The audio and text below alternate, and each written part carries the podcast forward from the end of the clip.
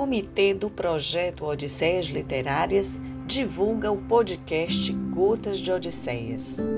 O podcast contempla escritos literários de magistrados e servidores da Justiça do Trabalho do Ceará. Tem o objetivo de levar literatura para o cotidiano das pessoas, reconhecer talentos literários e promover bem-estar e qualidade de vida.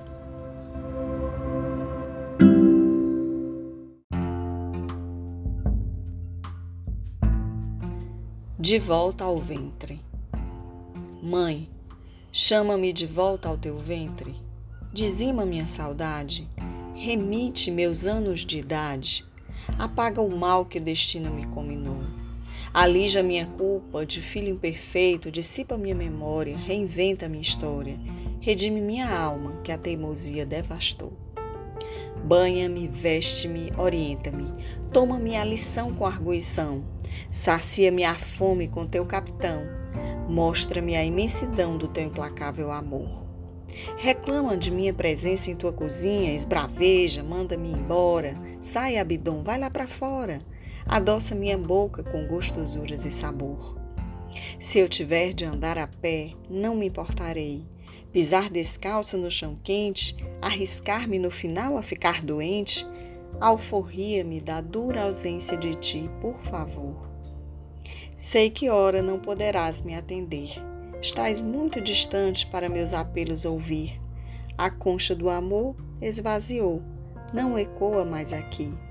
Sigo sozinho nesse mundo com meu clamor. Porém, minha mãezinha, conheço-te bem. Onde estiveres, decretarás decidida. Deixa disso, meu filho, segue tua vida e me adoçarás a boca com gostosuras e sabor. Frederico Brito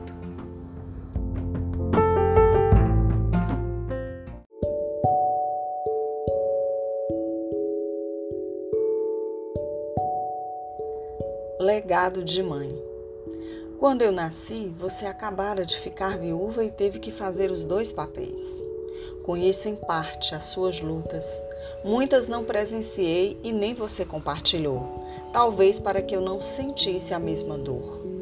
Nas noites chuvosas, você passava de canto em canto, cobrindo cada um de nós. Muitas vezes dormia sentada, velando o sono dos filhos, protegendo do frio e dos respingos.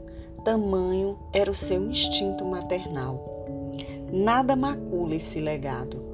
O silêncio foi seu maior aliado. Nenhum pedinte da sua porta saía sem provisão. Sua sabedoria fugia ao entendimento.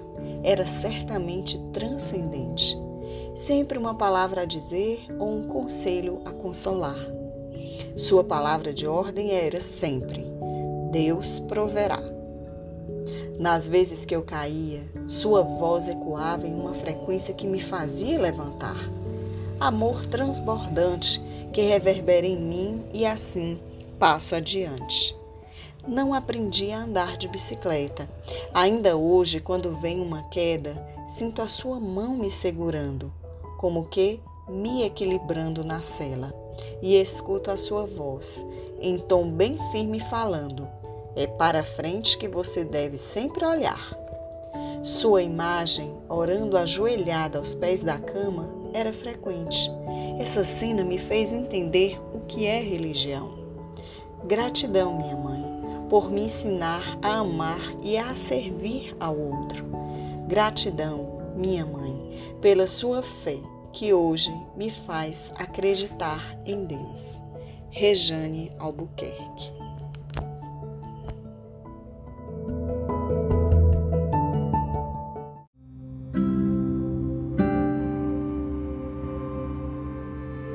Essa foi mais uma edição do podcast Gotas de Odisseias, narrado por Jamile Ipiranga.